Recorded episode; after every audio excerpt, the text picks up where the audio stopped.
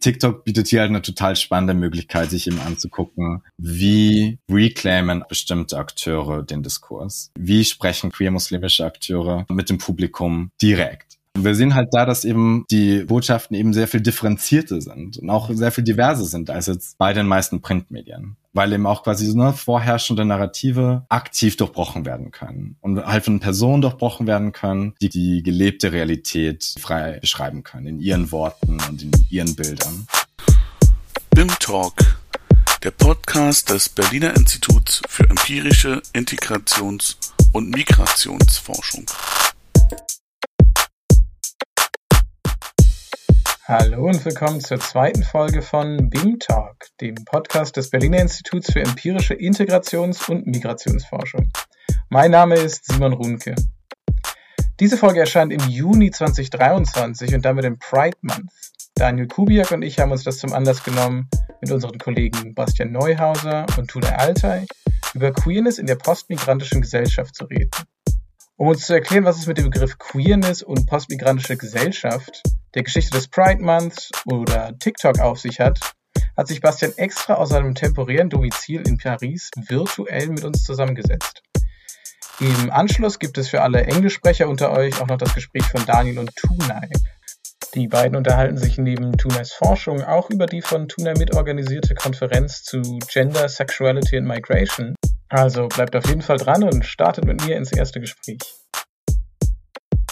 Hi Bastian, danke, dass du uns heute in unserem Podcast besuchst und erzähl uns doch mal, was, was machst du eigentlich am BIM? Was ist so dein, dein Forschungsschwerpunkt? Also erstmal auch Hallo an Simon und Hallo an Daniel. Ich arbeite im BIM im Dislam-Projekt zusammen mit einigen wundervollen Kollegen und wir forschen auf verschiedenen Ebenen, äh, Ebenen zum Thema Islamismus. Und ich kümmere mich da insbesondere ums Thema Queerness, also Sexualität, Geschlecht und Islamismus und auch gröber zum Thema Islam. Ah, du, nenn, du sprichst das Projekt Dislam aus. Ich habe bisher immer De-Islam gesagt. Ich glaube, beides ist möglich. okay. Also ich habe das immer als De-Islam verstanden, weil ihr dort sozusagen auch forscht, wie Islam und Deutschland zusammenhängen, also wie in Deutschland der Islam gelebt wird.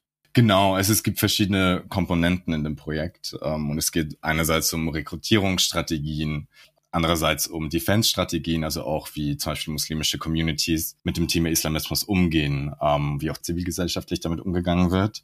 Und es geht eben auch darum, wie der deutsche Islam gelebt wird. Also wie der deutsche Islam quasi als Hybridisierungsprojekt gegen Islamismus formiert werden kann. Und wir haben dich eingeladen im Juni, weil wir ja immer zu einem aktuellen Thema einladen. Und der Juni ist ja auch der Pride Month. Vielleicht kannst du ganz kurz erklären, was ist der Pride Month, was ist die Geschichte dazu? Genau, gerne. Also der Pride Month, der ist generell im Juni. Es gibt auch ein paar Unterschiede. Also zum Beispiel in Berlin oder in Deutschland wird auch oft mit in den Juli reingezogen, aber auf alle Fälle im Sommer. Und es geht eben darum, in diesem Monat vor allem queere Perspektiven, queere Kämpfe in den Vordergrund zu stellen. Also auch zu sehen, mit welchen Fragen setzt sich die queere Community auseinander und wie kann man denen mehr Aufmerksamkeit geben. Der Pride Month wurde ins Leben gerufen, um den Aufständen im Stonewall Inn zu gedenken. Die standen eben im Zeichen von einer queeren Liberation, von einer queeren Befreiung und fanden am 27. Juni 1969 statt. Und es war eben so, dass zu dem Zeitpunkt eben schon länger verschiedene Razzien stattfanden, in, vor allem in New York, wo immer wieder auch mhm. Bars ähm, von PolizistInnen und Polizisten mhm. quasi hochgenommen wurden. Und das Stonewall Inn war ein Ort, der relativ besonders war, weil da waren eben nicht nur weiße schwule Männer, sondern da waren auch obdachlose Jugendliche, da waren Latinas, da waren schwarze Drag Queens, SexarbeiterInnen und so weiter. So eine relativ diverse queere Crowd, sag ich mal. Und eben an diesem 27. Juni kochte das Fass über. Mhm. Also es war dann so, dass eben nach dieser Razzia die Leute aus dem Stonewall Inn rausgeworfen wurden und zum ersten Mal so wirklich auch gegen diese Polizeigewalt und gegen diese Razzien vorgingen. Also mhm. das wurde dann gewehrt. Also es gab nicht sonderlich so Handgreiflichkeiten, aber es gab eben mehrere und auch mehrtägige Proteste die halt auch immer weiter griffen und dann irgendwann eben beim das schwule Viertel in New York bestimmten. Und es war eben auch eine Zeit oder es waren auch eine Menge, die von ganz verschiedenen, also von ganz unterschiedlichen Personen auch geprägt wurde. Also zwei Personen, die in dem Kontext immer wieder genannt werden, sind zum einen Sylvia Rivera und Marsha P. Johnson, die beide eben queere Personen of Color waren und diese Aufstände auch mit koordiniert haben, mit geleitet haben, ein bisschen so die, die Stimmführer dieses Ganzen waren. Und im Pride Month gedenkt man eben diesen, diesen Aufständen, auch weil man die global als so ein Geburtspunkt der, der schwulen Bewegung, der queeren Bewegung sieht. Und der hat natürlich auch, oder diese Aufstände haben auch eine ganz besondere Bedeutung für die deutsche queere Geschichte.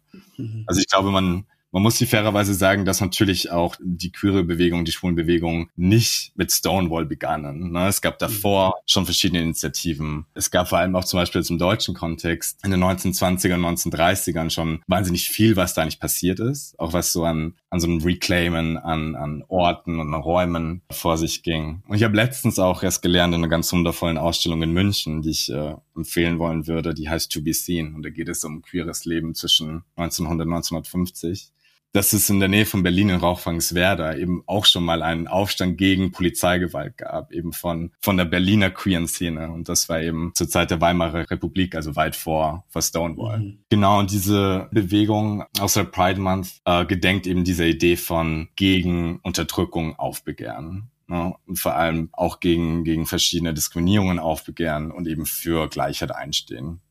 Und jetzt hast du gesagt, es war New York und es war in, in der Christopher Street. Genau, es war in der Christopher Street. Deswegen heißt zum Beispiel in Deutschland auch, also die Pride Parade auf Christopher Street Day, CSD, wie man mhm. auch kurz sagt. Und der hatte, den gibt es in Deutschland seit 1979. Und der hat auch wirklich unterschiedliche, also unterschiedliche politische Ziele tatsächlich. Also es ging lange Zeit tatsächlich um den Paragraphen 175, der ja quasi aus dem Kaiserreich in die NS-Zeit übertragen wurde und dann mit in die BRD und die DDR genommen wurde, der eben gleichgeschlechtliche sexuelle Akte als Straftat zeichnete, also kriminalisierte. Und der ganz lang wirklich auch was das zentrale Hindernis war, auch eine queere Zivilgesellschaft, also eine offene queere Zivilgesellschaft in Deutschland zu entwickeln oder aufzubauen. Und eben diese Paragraph 175, wo dann auch zum Beispiel, also nach der NS-Zeit viele inhaftierte queere Personen, damals vor allem dann schwule Männer, wurde auch die Geschichtsschreibung äh, debattiert, die gingen von den KZs oft in die Gefängnisse, vor allem in der BRD. Mhm. Ähm, und das war halt eine Situation, die natürlich also für die, für die queere Gesellschaft untragbar war und gegen die dann auch politisch in den, in den Christopher Street Days dann oft quasi auch äh, politisch angegangen wurde. In der BRD wurde auch zum Beispiel der Paragraph 175 erst 1969 dann entschärft. Also es ging noch relativ lang und erst 1994 wirklich abgeschafft. Mhm. Also bis dahin stand dieser Paragraph 175 auch noch im, im deutschen Strafgesetzbuch. Genau, und eben so nach den ersten CSDs, also es war dann Ende der 70er, wurden die dann auch immer größer und auch, es kamen immer mehr Menschen. Der CSD in Berlin wurde ein sehr zentraler, auch ein sehr zentraler Anlaufpunkt, aber genauso in NRW, also zum Beispiel in Köln. Und es wurde aber auch, und das haben viele Leute auch moniert, weniger politisch. Ne? Es wurde immer mehr zu auch einer, einer großen Party, auch einem Feiern und weniger auch zu einer wirklich politischen Veranstaltung, die sich für queere Belange dann tatsächlich auch einsetzte. Ein Begriff, den du jetzt schon mehrfach erwähnt hast und der auch so im Titel unserer Folge stehen wird, ist der Begriff der Queerness. Kannst du uns kurz erklären, wie du den Begriff verstehst oder wie er allgemein auch in der Forschung verwendet wird? Gerne. Also Queerness als Begriff ist tatsächlich auch sehr umstritten, sowohl in der Forschung, also sowohl in der sozialwissenschaftlichen Forschung als auch im, im Verwenden des Begriffes. Also es gibt ja nicht wirklich eine eine einheitliche Bedeutung. Und das hat tatsächlich auch mit der Geschichte der, der queeren Bewegung zu tun. Weil ursprünglich ist es, also ist das Wort queer als Schimpfwort benutzt worden im Englischen und es wurde eben dann gereclaimed. Also es wurde quasi sich neu positiv angeeignet, vor allem von zivilgesellschaftlichen Gruppen und von, also von, von queeren Bewegungen, um quasi das als Kampfbegriff neu für sich zu verwenden. Und so in der heutigen etwas uneindeutigen Verwendung des Begriffes kann man tatsächlich auch ein bisschen die Geschichte der queeren Bewegung nachlesen. Weil relativ früh, ähm, dann schon in den 60ern, 70ern, spaltete sich das ein bisschen auf. Ähm, es spaltete sich auf zwischen zwei Gruppen, die sich auch heute noch ein bisschen auch kritisch gegenüberstehen. Ähm, es ist nämlich die eine Gruppe, die sich dann letzten Endes auch durchgesetzt hat, die eben einfach nur dazugehören wollte. Die wollte als normal angesehen werden. Die wollten quasi Zugang zu den Institutionen des Staates, also die wollten ins Militär, die wollten in die Ehe, die wollten quasi einfach nur als normale BürgerInnen gesehen werden. Und das war auch eine Bewegung, die sehr, sehr stark von schwulen Männern geprägt wurde. Also lesbische Frauen, queere Frauen, Transpersonen, Interpersonen, glaube ich, waren da sehr früh auch schon sehr viel kritischer, was diesen, was diesen Ansatz anbelangt und die Erfolgschancen dieses Ansatzes anbelangt. Und zum Beispiel in, in dieser Bewegung wird auch dieser Born This Way Diskurs zum Beispiel geprägt. Also diese Idee von, man wird mit einer bestimmten Sexualität geboren. Und es ist auch heute total umstritten und auch natürlich von anderen Menschen total umstritten, weil ähm, die sozialkonstruktivistische Idee von Sexualität und auch die fluide Idee von Sexualität total außer Acht lässt. Diese Gruppe hat eben den Begriff von Queerness geprägt, die quasi nur verschiedene Kategorien von sexuellen und geschlechtlichen Minderheiten als einzelne, als, als Sammelbegriff versteht. Also das ist auch diese Idee von LGBTIAQ, also diese Aneinanderreihung von verschiedenen Buchstaben, die jeweils eine Kategorie von sexuellen geschlechtlichen Minderheiten beschreibt, nämlich mhm. Lesben, schwule Männer, bisexuelle Personen, Transpersonen, Interpersonen, asexuelle Personen und dann queere Personen. Und jetzt quasi nur als so eine Aneinanderreihung verschiedener, mehr oder weniger klar getrennter Gruppen begreift. Und die andere Verwendung von Queerness aber, es wurde durch eine andere Bewegung geprägt, die einen radikaleren Zugriff auf das Thema hatte, auch einen politisch radikaleren Zugriff auf das Thema hatte und die eben nicht quasi fein abgesteckte homonormative Person schaffen wollte, sondern in der Queerness einen Weg sah, auch alle oder mehrere Unterdrückungsdimensionen zu überwinden, also auch binäre Geschlechterkonstruktionen zu überwinden und auch eben intersektionale Perspektiven einbinden wollte, also auch ähm, verstehen wollte, wie queere Personen of Color betroffen sind. Und das ist ein Verständnis von Queerness, der Geschlecht und Sexualität grundsätzlich als was sieht, was was antikategorial ist. Also was nicht in fein abgesteckte Kategorien gepackt werden kann, was grundsätzlich erstmal messy ist, also ein Durcheinander, ein Chaos und auch fluide ist und sich auch ändern kann. Und das ist so ein bisschen die andere Verwendung von Queerness. Einerseits gibt es diese Verwendung von Queerness als einfach ein Sammelbegriff, also verschiedene einzelne Kategorien von geschlechtlichen und sexuellen Minderheiten. Und andererseits gibt es diese Idee von Queerness als was, was völlig außerhalb auch von Geschlechterbinaritäten funktioniert mhm. und was ein sehr, sehr viel, vielleicht auch so einen chaotischeren, einen konstruierteren, ähm, mhm. vielleicht eine Vorstellung von der Welt auch prägt. Du hast ganz kurz sozial konstruiert gesagt. Trifft das auf beide Verständnisse von Queerness zu oder ist, ist das ist auch sozusagen sozialkonstruktivistische Betrachtung ja. von Gesellschaft auch einer der beiden Positionen eher zuzuschreiben dann. Ja, also ich würde das eher der zweiteren Position zuschreiben, weil eben, also wie gesagt, diese Idee davon, also diese, diese Idee geboren zu sein mit einer, einer gewissen Sexualität eben auch kritisch gesehen wird, ne, von, von mhm. sozialkonstruktivistischen Ansätzen, die halt mehr Augenmerk drauf legen, zu sagen, okay, wie prägt uns, also wie, was macht die Prägung mit uns, was macht die Erziehung mit uns? ähm, wie lernt man auch, was Sexualität ist und wie, wie lebt man auch, was Sexualität ist. Mhm. Und also Queerness ist ja der eine Begriff, der bei deiner, deiner Forschung eine Rolle spielt. Ein anderer Begriff ist Post-Migrant Society oder postmigrantische Gesellschaft. Vielleicht kannst mhm. du mal ganz kurz sagen, was damit gemeint ist mit postmigrantischer Gesellschaft. Das Postmigrantische ist in erster Linie eine gewisse Perspektive auf die Gesellschaft, also auch in der Wissenschaft dann eine gewisse Analyseperspektive die eben den Blick auf Migration und Integration fundamental anders erstmal framed. Also in diesem Konzept der postmigrantischen Gesellschaft wird erstmal davon ausgegangen, dass Gesellschaft von Migration und von Erfahrungen von Migration eben fundamental geprägt ist. Und es hat auch einfach zahlenmäßig damit zu tun, dass eben in, zum Beispiel in Deutschland heute eben jeder dritte Jugendliche Migrationshintergrund hat, in den Städten oft noch sehr viel mehr. Also so der, der Begriff der postmigrantischen Gesellschaft fordert da in erster Linie auch, dass es politisch anerkannt wird, eben dass mhm. Gesellschaft auch grundlegend migrantisch und durch Migration geprägt ist und vor allem, dass auch die besagten Migranten, Migrantinnen dann, also nach der erfolgten Einwanderung, Gesellschaft so ganz grundlegend auch mitprägen. Also es geht da auch quasi um eine Aushandlung über Rechte, über Zugehörigkeit, auch über Teilhabe und letzten Endes auch über den Zugang zu Ressourcen und Institutionen der dann eben irgendwie nachholend ausgehandelt wird zwischen MigrantInnen und Nicht-MigrantInnen.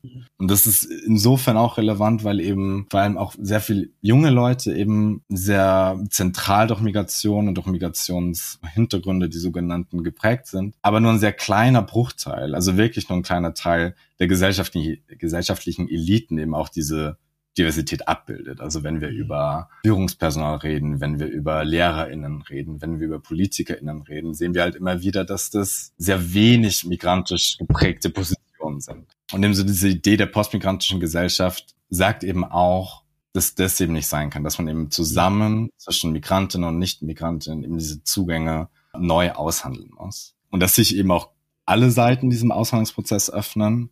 Also wirklich nicht nur die Leute, die dazukommen, sondern auch die Etablierten, die sich dann alle neu in eine neue postmigrantische Struktur integrieren müssen. Also es bricht dann auch so ein bisschen mit einem, vielleicht mit einem hegemonialen Integrationsbegriff, der die Assimilation von Migrantinnen fordert, sondern mhm. es geht wirklich darum, dass man auch quasi eine, Ver eine Verflechtung, eine neue Verflechtung schafft und eben so quasi die, die, die, die herrschenden Verhältnisse neu, neu aushandelt. Mhm. Ich habe auch mal gelernt, dass dieses Post- und Postmigrantisch eben nicht bedeutet, dass wir unsere Gesellschaft nach der Migration angucken, also im Sinne von, was passiert, mhm. wenn Leute eingewandert sind, sondern dass dieses Postmigrantisch eben auch bedeutet, nach der Anerkennung ein Einwanderungsland zu sein. Also sozusagen die, die empirische Tatsache, dass, es, dass wir ein Einwanderungsland sind, anerkannt zu haben und dann ja. Gesellschaft eben auch neu, neu denken zu müssen. Und das, glaube ich, scheint mir so ein bisschen auch die Verbindung zwischen den beiden Themen, also diesen beiden Begriffen, die du verwendest, zu sein, also Migration als ein Querschnittsthema zu denken und auch jetzt im weitesten Sinne Gender, Queerness als ein Querschnittsthema für gesellschaftliche Fragen zu denken. Würdest du da zustimmen? Ja, ich würde auch sagen, es gibt da viele Parallelen, die wahnsinnig spannend sind. Also ich glaube auch, wenn man Migration und Sexualität bzw. Queerness zusammendenkt, ergeben sich einfach sehr viele Parallelen, aber auch Überschneidungen und Antagonismen, die sich da irgendwie aufspannen und die auch wissenschaftlich eigentlich schon, also auf, auf große Breite behandelt wurde.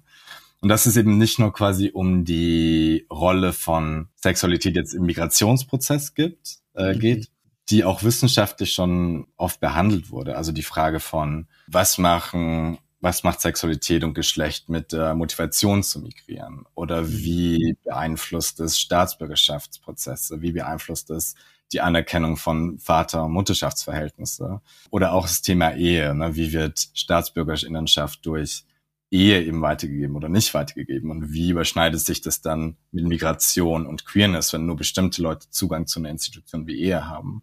Oder auch die Frage von queeren Geflüchteten. Das sind auch, mhm. das ist zum Beispiel auch ein Thema, wo es dann direkt darum geht, okay, wie, welche Rolle spielt Sexualität im Migrationsprozess selbst? Aber ich würde dir auf alle Fälle zustimmen, dass es auch, also wirklich so nach diesen erfolgten Migrationsprozessen, sich da sehr viele Überschneidungen aufmachen. Also ich glaube, dass es spannend ist, sich anzugucken, eben wie auch unterschiedliche Minderheiten, also wenn wir jetzt davon ausgehen, dass sich quasi, also MigrantInnen und sexuelle und geschlechtliche Minderheiten eben beide um, um staatliche Anerkennung, um, um Fragen von Diskriminierung und Ausgrenzung kümmern, sind es eigentlich natürliche Verbündete. Ne? Also mhm. es ist eigentlich auch, teilen die beide sehr viele Kämpfe, die sehr präsent sind in der postmigrantischen Gesellschaft. Und gleichzeitig muss man dazu natürlich sagen, dass es also natürlich total reduktiv ist zu sagen, ah, es gibt nur Heteromigrantinnen und es gibt noch nicht migrantische Queers. Also ich glaube, da ist es auch total wichtig, und da bringe ich auch nochmal so diesen Intersektionalitätsbegriff rein, also zu sagen, man, man bringt unterschiedliche, also es gibt Personen, die quasi beide Unterdrückungsdimensionen oder beide Minderheitsdimensionen gleichzeitig besetzen. Und diese Personen muss man auch zentral betrachten, um zu sehen, wie Unterdrückung auch in heutigen Gesellschaften funktioniert. Mhm. Also auch wie Queerphobie MigrantInnen anders betrifft, als Nicht-Migrantinnen anders betrifft. Also wie zum Beispiel Queerphobie anders bei Musliminnen funktioniert als bei Nicht-Musliminnen.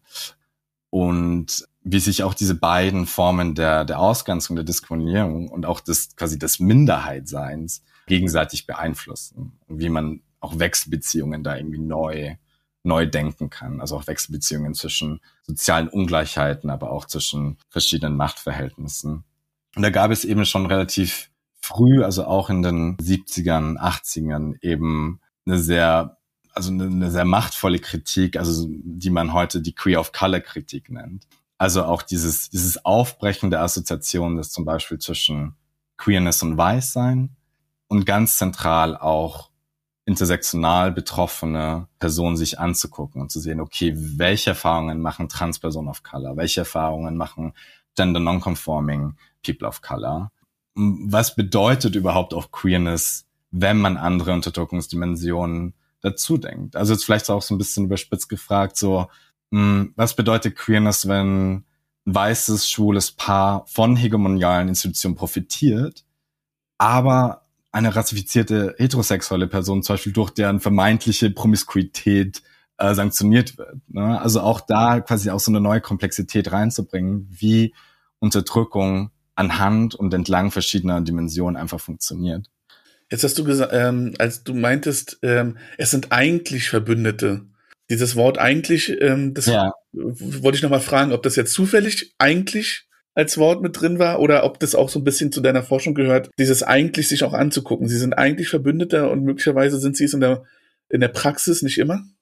Also das Problem, was ich nicht nur ich, aber auch ich in der Forschung auch viel sehe, ist, dass quasi diese beiden Minderheiten eben oft politisch instrumentalisiert und gegeneinander ausgespielt werden. Also es, zum Beispiel die, die Autorin Jasper Poir hat da auch den Begriff des Homonationalismus geprägt, der eben diese, zum Beispiel die Instrumentalisierung von LGBTIQ-Rechten, von bestimmten LGBTIQ-Rechten, eben für nationale, imperiale rassistische Agendas betreibt.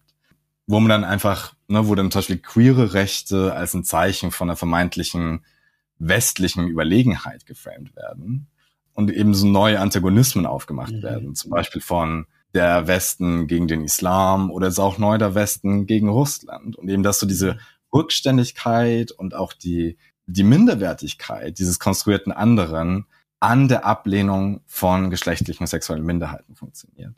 Und ich finde, das ist auch wichtig ähm, zu begreifen. Das ist auch was, das macht die AfD zum Beispiel ganz fleißig. Eben den Schutz, also den vermeintlichen Schutz, vor allem auch da von homonormativen, also von gewissen schwulen Männern, von gewissen lesbischen Frauen in den Vordergrund zu stellen, um eben die Diskriminierung von Musliminnen und Muslimen zu legitimieren. Mhm. Ähm, das ist aber auch gleichzeitig was, was heute auch von einer, na, von einer migrantischen, von einer queer-migrantischen Zivilgesellschaft und von queer, von queer-migrantischen Aktivistinnen eben sehr zentral moniert wird und was, was ein sehr, sehr zentraler politischer Kampf auch ist, da reinzugehen und zu sagen, hey, wir lassen uns nicht instrumentalisieren, weil das ist ein falsch, das ist eine falsche Dichotomie. Es, es, es geht hier nicht um queere Personen, zum Beispiel gegen Musliminnen, sondern zum Beispiel, es gibt auch queere Musliminnen und die sind präsent und die brechen natürlich diese konstruierte, diesen konstruierten Widerspruch und diesen konstruierten Antagonismus völlig auf. Mhm. Wenn man queere muslimische Identitäten in den Vordergrund stellt und sagt, nee, wir sind hier und das ist wichtig und wir sind auch politisch aktiv und wir engagieren uns.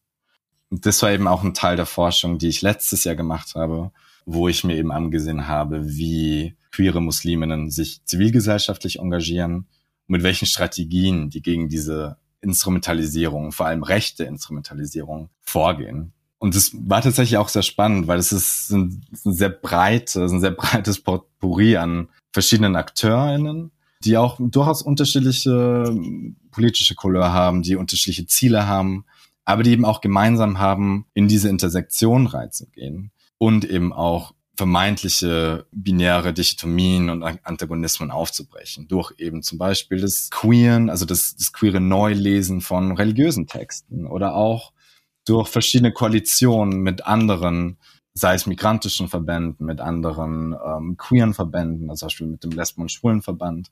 Und es ist da eben auch ganz wichtig zu sagen, okay, man baut eben dann auch Brücken zwischen einer queeren, migrantischen Zivilgesellschaft und zum Beispiel nur einer migrantischen Zivilgesellschaft oder nur einer queeren Zivilgesellschaft, um eben, das meintest du vorher auch, um quasi so einen Querschnitt reinzubringen, um auch zu sagen, man, man bringt dann queere Themen in migrantische Diskurse rein und man bringt migrantische Themen in queere Diskurse rein. Und das ist ganz zentral, um auch ne, so diese, diese Antagonisierung eben aufzubrechen. Wie viele Leute haben schon den Witz Queerschnitt gemacht? ich glaube, du bist der Erste, Simon. Da bin ich jetzt schockiert. ähm, so ein bisschen das Ziel von unserem Podcast ist ja auch, einen Einblick zu geben, was wir so in unserem Elfenbeinturm machen an Forschung. Und eine spannende Sache, die ihr ja. im äh, Dislam-Projekt macht, ist ja auch sich jüngere Medien angucken, also speziell jetzt TikTok.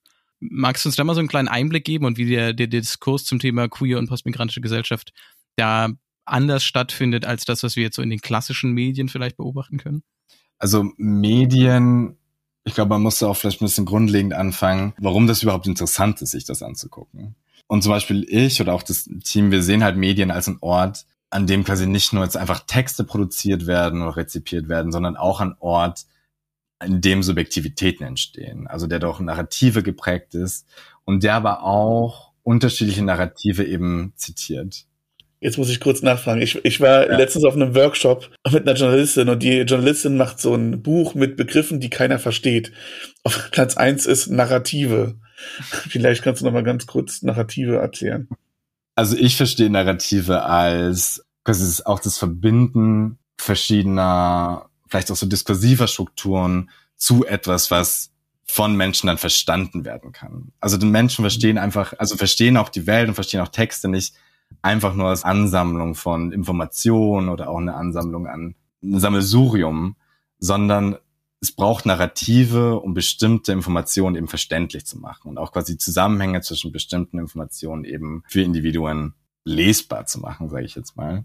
Und es geht dann eben auch darum, dass es eben bestimmte Narrative gibt, die da sehr, also die da hegemonial sind, die da, die sehr oft und breit verwendet werden und eben mit bestimmten Ideen oder die bestimmte Ideen und bestimmte Diskurse eben aufgreifen, die mhm. eben in der Gesellschaft schon relativ weit verbreitet sind oder die eine gewisse hegemoniale Stellung eben auch in der Gesellschaft haben. Und das, quasi, es geht eben auch darum, dass man eben Sprache, wie sie halt in Medien und auch in sozialen Medien passiert, als was sieht, wodurch aus quasi wirklich oder wodurch Wirklichkeit auch geschaffen wird. Und Narrative ist das, was quasi aus Sprache dann auch quasi eine Wirklichkeit macht.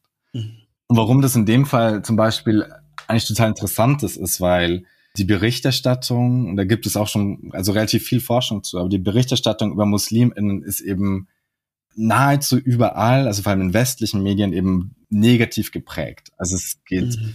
sehr oft um, ähm, also da geschehen sehr oft bestimmte Rassifizierungsprozesse, Kriminalisierungsprozesse und vor allem seit eben, ne, seit dem 11. September, also seit 2001, kann man das sehr klar beobachten, dass quasi der Islam und auch Musliminnen eine ganz, mit ganz bestimmten Narrativen verbunden werden. Und das sind dann vor allem Narrative, wo es um Gewalt geht, wo es um Terrorismus geht, wo es eben um Kriminalität geht.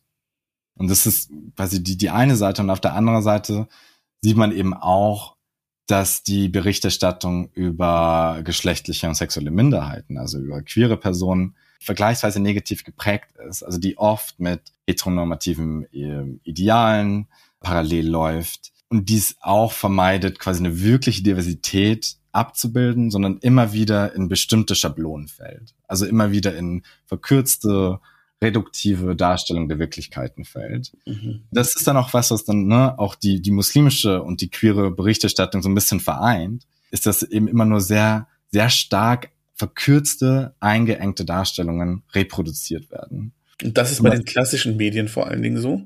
Das ist vor allem bei den klassischen Medien so. Also da geht es dann tatsächlich in erster Linie um Printmedien, bestimmte Printmedien, die sich positiv hervortun. Aber im Großen und Ganzen ist das was, was ein sehr klassischer Aspekt von, von, von Printmedien ist. Es gibt das Missy-Magazin, ne?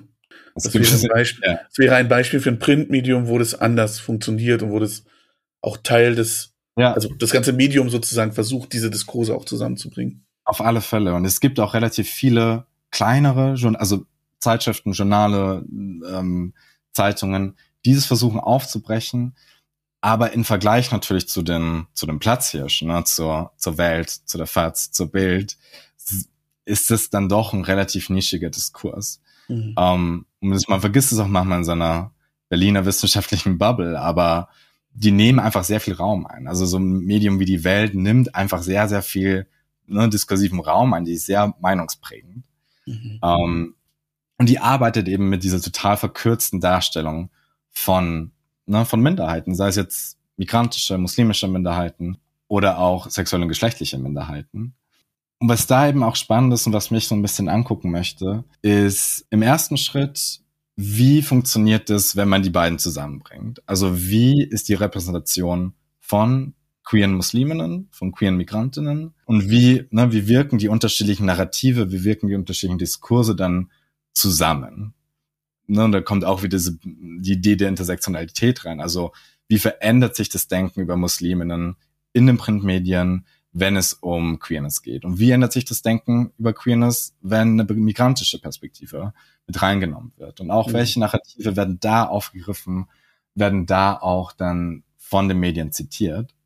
Und auch dann in einem zweiten Schritt, und das hattest du ja eben auch angesprochen, wie nehmen dann aber bestimmte Akteure den Diskurs auch wieder ein bisschen selber in die Hand? Und da kommen wir dann auch zu TikTok, weil natürlich, also wir arbeiten vor allem mit TikTok als als sozialen Medium, weil das natürlich was ist, wo Akteure eben mit quasi einem, einem demokratisierten Playing Field konfrontiert sind. Mhm. Also wo selbst kleine Akteure. Demokratisiertes selbst, Playing Field heißt, ähm, die Leute, die dort engagieren, äh, die dort sind, sind gleichberechtigt in der Art und Weise, wie sie senden und empfangen.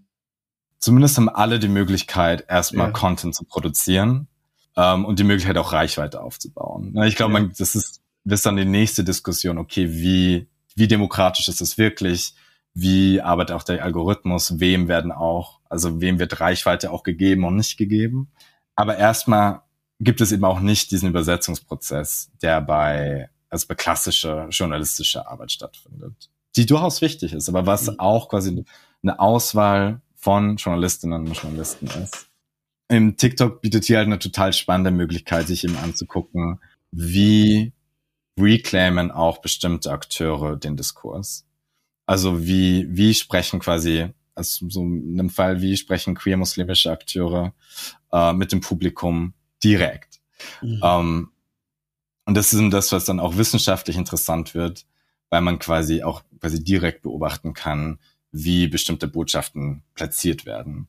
Ähm, wir sehen halt da, dass eben die, ne, die Botschaften eben sehr viel differenzierter sind und auch sehr viel diverser sind als jetzt bei den meisten Printmedien.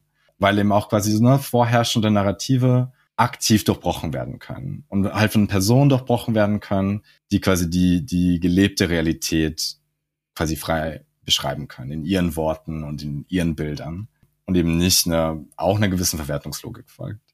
Um, ich meine, ist es nicht auch, ist es nicht auch interessant? Ich hatte, ich, ich war mal bei der Landeszentrale für politische Bildung mit so SchülerInnen neunte, zehnte Klasse, äh, siebte, achte, neunte Klasse und ja. dann ging es darum, dass die Landeszentrale immer gesagt hat, ja, und wir sind auch, also ihr könnt bei uns Bücher ausleihen ähm, und ihr könnt ja, ja, auch zu uns kommen und in die Bibliothek kommen und wir sind auch bei Facebook. Und dann habe ich mhm. die, die SchülerInnen gefragt, ja, wer von euch ist denn bei Facebook? Und die eine Schülerin meinte so total echauffiert, niemand von uns ist bei Facebook und drehte sich um und zeigte auf mich als Lehrer in Anführungszeichen und sagte, vielleicht der. Und woran ich sozusagen denken muss, ist, dass das TikTok-Publikum ja auch, ein, auch nochmal ein anderes Publikum auch ist, also Leute, mhm. jünger vor allen Dingen. Und ja. dass es auch vielleicht auch interessant ist, dass die dadurch, dass sie auf TikTok in diesen sogenannten Blasen sind, dass sie aber auch sich in einer, einer Welt bewegen können, in diese, diese anderen Diskurse, also diese abwertenden Diskurse, zum Beispiel Ab Abwertung gegenüber queeren Diskursen und postmigrantischen Diskursen, dass sie die auch gar nicht mehr wahrnehmen. Also dass es auch ein Vorteil ist, dass sie gar nicht mehr eingebunden sind in diese, in diese diskriminierenden ja. Diskurse und so durch TikTok, weil sie auf TikTok einfach sich in einer anderen Welt bewegen, also in einer, in ihrer Welt bewegen. Und das ist natürlich auch eine große Möglichkeit für die, also für Repräsentation, also für die Repräsentation quasi auch der eigenen gelebten Wirklichkeit, für die dann mitunter außerhalb jetzt von sozialen Medien gar nicht so viel Platz ist. Also als queere Muslimen dann wirklich sagen, okay, da kann ich halt auch relativ direkt in Kontakt treten mit Leuten, die sich zum Thema engagieren, die wirkliche, ehrliche, differenzierte Meinungen zum Thema vertreten die sich eben auch außerhalb dieser dieses Spannungsfeldes bewegen, ne, die sich eben nicht instrumentalisieren lassen, die eben quasi direkten Kontakt, zu den Personen aufnehmen können. Und ich glaube, da bietet TikTok zum Beispiel, vor allem auch für junge Personen, wirklich auch Potenzial zur Wiederaneignung von Diskursen und von Narrativen und auch quasi für, für das mediale Verbreiten von einem, von einem eigenen nuancierten Narrativ. Es ist aber spannend auch, dass du es ansprichst mit Facebook, weil ich glaube auch, da gibt es ein relativ großes Mismatch, auch was die Forschung anbelangt, weil es natürlich immer noch so ein bisschen belächelt wird, wenn man sagt, ah, man, man forscht mhm. mit TikTok. Weil es was ist, was, glaube ich, vor allem dann Personen eines gewissen Alters vielleicht noch assoziieren mit bestimmten Tänzen oder höchstens noch in ne, Kochrezepten, aber wenig wirklich mit einem Raum, wo Leute, ne, also mit einem Raum, der meinungsbildend ist. Vielleicht auch sogar mit einem Raum, der identitätsbildend ist für mhm. bestimmte Personen. Und das bietet halt auch, ne, das bietet viele Möglichkeiten. Das äh, bietet für uns als, als, als forschende Person auch viele Möglichkeiten. Ja. Ja. Ich muss immer daran denken, dass mal unsere Chefin am BIM mal gesagt hat, dass das Problem mit SozialwissenschaftlerInnen ist, dass die zu wenig Privatfernsehen gucken und dass sie dadurch ganz, ganz viele Diskurse überhaupt nicht kennen, weil sie eben nicht Dschungelcamp und Harz, aber herzlich oder wie das alles heißt, gucken. Und vielleicht ist, muss man diese Aussage nochmal, also weil sie wirklich einfach bestimmte Realitäten nicht mehr wahrnehmen oder erzählte Realitäten. Ja. Ähm, das ist ja meistens, also Privatfernsehen sind ja meistens erzählte Realitäten, also die nicht in der Wirklichkeit so sind. Und dass sozusagen dieser Satz erweitert werden muss, äh, ja, und sind zu wenig auf TikTok. Ja, total. Sind zu viel auf glaube, Twitter und zu alle, wenig auf TikTok. ich glaube, wir würden alle viel lernen, wenn wir mehr auf TikTok wären. Ich glaube auch viel lernen über die Lebensrealitäten von jungen Personen heute. Ich glaube, da gibt es sehr viel auch generationalen äh, Disconnect weil man einfach nicht mehr in Touch ist mit, wie Jugendliche über die Welt nachdenken und auch mit welchen Diskursen und Bildern und auch mit gefährlichen Diskursen und Bildern. Also zum Beispiel ein Teil unseres Projekts ähm, behandelt auch eben die Rekrutierung, also die islamistische Rekrutierung eben auf TikTok. Ja. Na, mit welchen Bildern auch junge Personen da konfrontiert sind. Und das ist sehr schade, weil da passiert einfach sehr viel. Ich finde das super spannend, Simon, was, was der ja, Bastian macht. Das eine, was ich heute nicht erwartet habe, ist, dass ich äh, so Lust kriegen würde, mal auf TikTok zu gehen, weil ich bin natürlich einer von den, den klassischen Forschern, der noch nie äh, die TikTok-App geöffnet hat. Aber ich habe das Gefühl, da muss ich jetzt mal, muss ich mal was nachholen. Ja, also ich habe Zeit. Ich habe tatsächlich vor kurzem mit Instagram angefangen und bin da schon sehr überfordert. Aber wahrscheinlich genau, es wird Zeit. Ähm, ich glaube, hier ist auch der Moment, wo wir so langsam Danke sagen müssen an Bastian. Wir haben noch gar nicht gesagt, dass dieses Gespräch findet über europäische Grenzen hinweg statt. Bastian sitzt gerade mit dem Erasmus Plus Programm in Paris und hat uns auch gerade die Aussicht gezeigt, guckt über die Dächer von Paris. Dafür sitzt er in einer kleinen Wohnung, die wahrscheinlich sehr teuer ist. ähm, und vielen Dank, dass du dir, vielen Dank, dass du dir Zeit genommen hast äh, für BIM Talk ähm, Teil 2. Von meiner Seite auch vielen Dank. Danke, Bastian. Ja, auch danke nochmal an euch. Hi, Tunai. It's nice to have you in our podcast on queer and post-migrant societies. Hi, Danielle. Yeah, hi. And maybe you could tell us a little bit about yourself and what your topics in your research are. Of course, with pleasure. So I've been working at the Institute for Social Sciences since I think now three, four years. My work encapsulates the experience of uh, underrepresented and marginalized communities with migration background. I'm interested in how migration informs sexuality, sexual identities, and expressions of gender identity and non-normative sexualities in Germany. But also because I'm from Turkey, I also look at sexual politics in Turkey. And you also are working in a project which is related to the BIM. It's called Mixots. And I think there's something also, uh, um, some topic also to look on social movements in, in post-migrant societies. Maybe you can tell us something about that. Yeah, it's a very exciting project that we started last year. The full title of the project is Transforming Political Representation from Below, the role of post-migrant civil society organizations in Germany. So basically, the question that we are pursuing in this is understanding the role of civil society organizations in assisting queer migrants and issues of gender and sexuality together with migration politics. And it is very important for us to take a from below perspective, which is in our title as well. This is kind of the scholarly tradition that I'm trying to build in my dissertation as well, which means that we are more interested in how society is shaped not from top down, but from bottom up. So we are talking with activist groups, we are talking with artists, we are talking with people who are engaging with dominant discourses and trying to like create a space room for themselves for expression for subjectivity for freedoms that, that sounds great. And your research is mostly about, you already said, about sexuality, queerness, social movements. Why is it so important to combine these different topics with migration? So, I mean, when we look at the history of migration studies and interventions introduced by queer theory, we see that actually at first queer migration as a field of study was interested in demystifying or kind of showing the normative center of migration studies, this heterosexist assumption that migrant subject was usually maybe married, was usually a man, was usually a heterosexual man. Mm-hmm.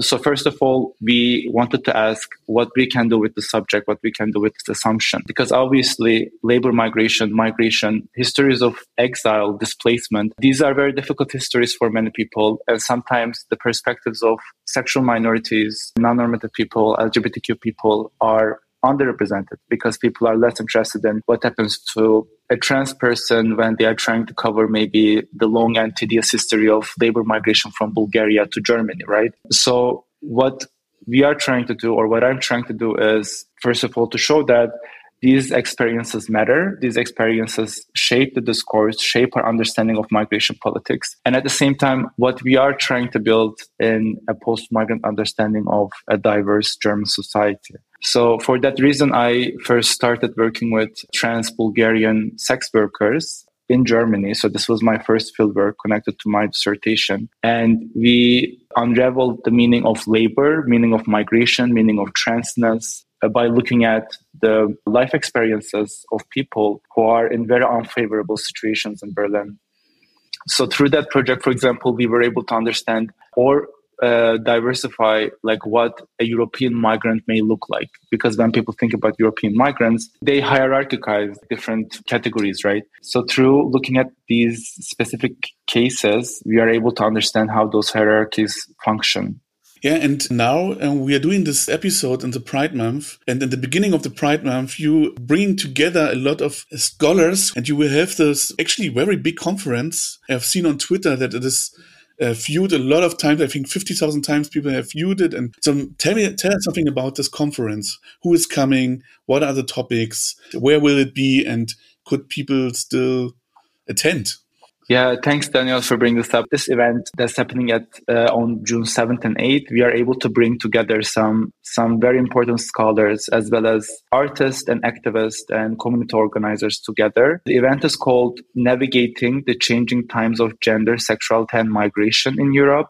And the first day is happening at Akut Macht Neu and the second day at Heinrich Böll Stiftung. The opening roundtable will have Fatma Adhep and Jin Hertaborn. So this event is important. It is speaking to my political interest also as a queer migrant researcher because I think we need, first of all, diverse perspectives uh, represented in a discussion on queer migration. We need people coming from underrepresented and marginalized communities to talk about their experience. We will have panels. So we will have one panel about queer migration past and present. We will have another panel focusing on queer migration, war, and crisis. And then we will have uh, the final panel about right wing politics and gender and sexuality.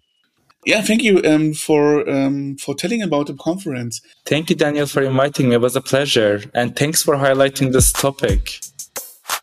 Dieser Podcast ist eine Produktion des Berliner Instituts für empirische Integrations- und Migrationsforschung an der Humboldt-Universität zu Berlin. Redaktion, Schnitt und Idee Helin Demirkol, Wolf Farkas, Daniel Grubiak und Simon Runke. Wenn ihr mehr Informationen über das BIM haben wollt oder keine Folge dieses Podcasts verpassen wollt, dann geht auf unsere Internetseite www.bim.hu-berlin.de oder abonniert diesen Podcast bei Spotify oder wo auch immer ihr wollt oder folgt uns auf Twitter at bim-hu-berlin.